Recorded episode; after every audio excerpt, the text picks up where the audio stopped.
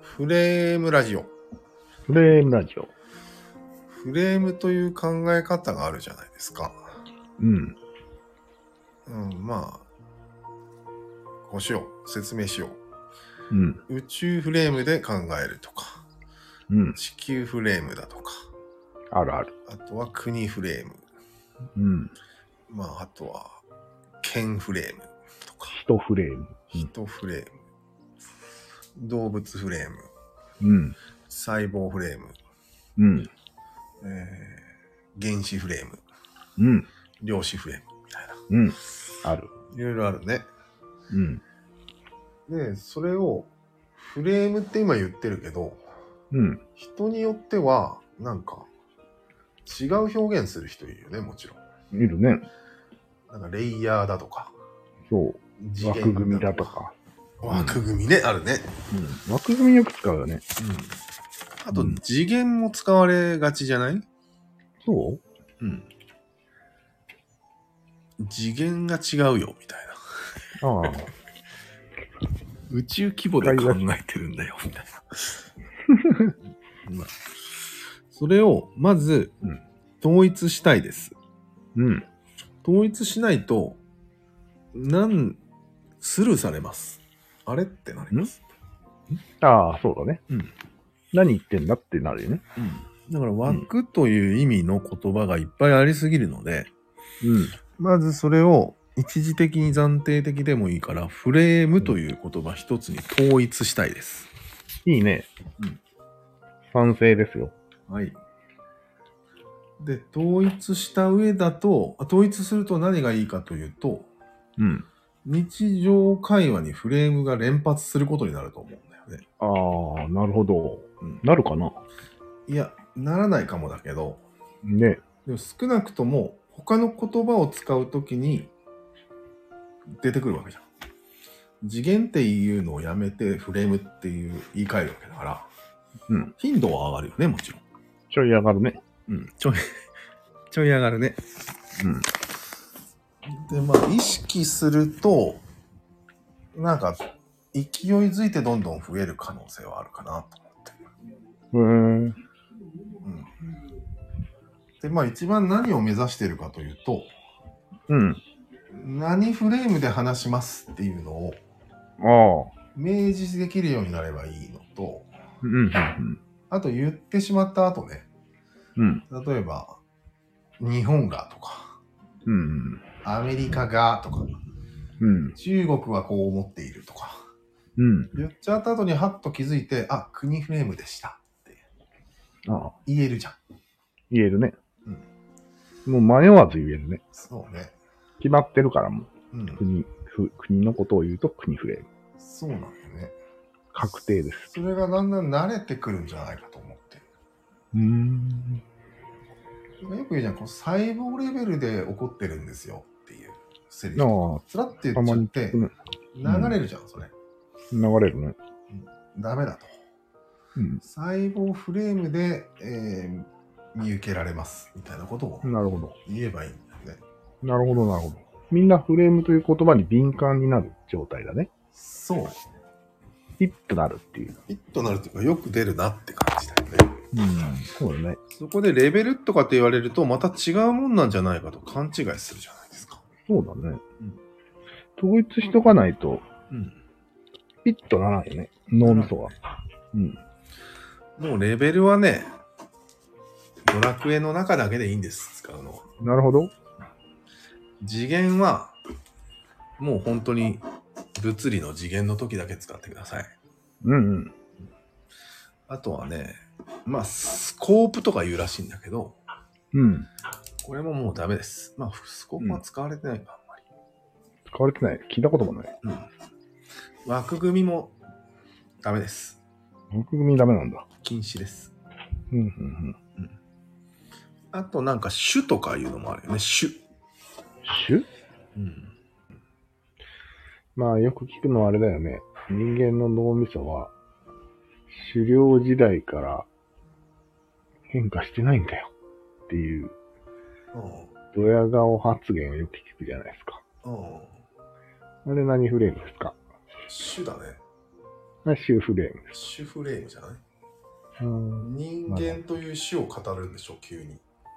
そうそう。で、大体女の人はそれを聞いて、ああ、またか。って思ってる感じが、武田鉄矢さんの番組です。今のは、はい。ジェンダーというフレームから見ると、問題発言ですよ。うん、それはそうでしょはう。もちろんです。い、それジェンダーフレームですよ、それは。はい。構わず使いました。ただこの構わず使うっていうのが一つのギャグなんだよね。フレームギャグなんだよね。フレームギャグだね。はい。これが。構わなかった、この人。まあ、なんか平気で黒人っていうのを使っうん。てしまうとかね。そうだね。使ってしまうんじゃないね、この場合は。ん意図的なんだよね。ああ、意図的に急にここで出すと面白いだろうっていうことだよね。そうそうそうそでもそれは、う。うん。そのフレームギャグがわからない普通の人が急に聞いたら、そうなんドよキッてするんじゃないそう。それか不快な思いをするんだよ。不快だと思うよ。うん。特に身体障害者フレームギャグとかつったらもうダメなんじゃないダメダメダメ。絶対ダメ。それはもう言うと分かってる人が言うしかない。うん。はい。あの人ね。乙武さんぐらいしか言えない。ああそういうことか。はよくあれについていける人いるよね。い。なんとか頑張ったんだよ。繰り返してるうちに。あ慣れてきたんだろうね。あ、そうか。うん繰り返すってことは、うん宣言するのと似てるね。うん、そうそうそう。今か。ら、フレーム、あの、身体者障害者フレームいきます。うん。でも、いつしかそれをいちいち言わなくていいようになって、うん。うん。反省ですよ。フレームギャグが。だよね。でもそれを明示せずにやってるからさ、うん。どんどん分断されるんじゃないのうん。なんかどもう、あうんの呼吸で分かってるの人にしか喋れない。そうなんよ。もうテレビの世界で通用するみたいな感じだよね。おそらく。あ、それはこれ YouTube で、おととけさんの YouTube を見に行く人には OK か。うん。難しいね。まあそういうことがいろいろあるので、うん。それはちゃんとフレームっていう単語が統一されてないから、なかなかうん浸透しないじゃない。なるほど。このフレームという言葉、もう概念とかいうよりは言葉、うん一つの確固たる意味を持つ、みんながよく使う常用語うん。になると、うんなんかちょっと変わりそうだよね。そう。世の中世の中変える力がありそう。そうなんです。私、な世るほどの中を変えたいというフレームになってるんです よ。知ってたよ。ちょっうすうすね。と待ってそうなんだ今のろうはなと。雑すぎない。なん何で。その世の中を変えたいフレームって。 あるじゃろフレームなフレームフレーム。の。なんでだって、人はそんなことを大体思ってないじゃん。あ、じゃあ変えたくないフレームと変えたいフレームがデッキとしてあるよあるわけよ。うん。あるある。ええこれはある、ある派よ。そうなんだ。うん。え、金さんはどっちなの今までの言葉を使うと、俺はそのステージにはいないけど、銀さんはそのステージにいる。あ、じゃあ金さんは世の中変えたくないフレームでうん。生きてるんだ。ものを考えてるから、なるほどなるほど。お前とは話が合わんの。なるほど、なるほど。私、銀は、なんか変えたいフレームで話してることはある。そうだね。これいいんじゃないの別に。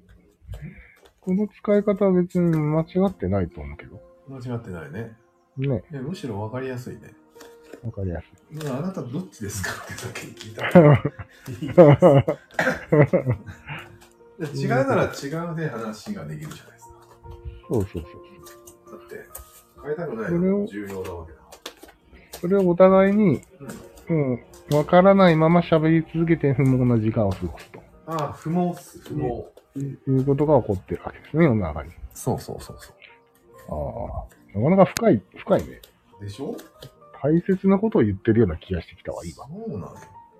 うんアスコープとか言ってる場合じゃないよ。フレーム、あ、フレームって言った方がいいですよ。いやいやいや。やめた。また別の意味なんじゃない違う。えその意味で使ってんのあの、アスコープのスコープは、そうだと思うよ。フレームっていう意味で使ってんのそうだと思うよ。うーん、そうなんだ。まあ、多種あな多るほ様どの見方があるっていう話だから。うーん見方ってことだよね、結局フレームなんて。うん。見方の話をしてるわけだよね、宇宙規模で。そうだね。見方の話だね。だから、あ、フレームの方がいいんですよ。なるほど。なんか勝手に言葉を増やさないでいただきたいっていうあ話ですね。あ、確かややこしくなるから。に。うん。さっきは何してんのそっちカチャカチャカチャカチャ。俺もしかして歩いてるだけかもしれないんだけど。えペッタペッタペッタペッタっていう、あ汗が。というわけで、なかなかいい、もうまとまったうん、いいね。うん、ひとまずこれで終わってもいいんじゃないかそうだね。うん。次回そう以して降、もうちょっとブラッシュアップしますか。うん。とりあえずそうしていこうや。統一しようや。了解です。うん。じゃあ、以上で、はい。フレームラジオ終わります。世の中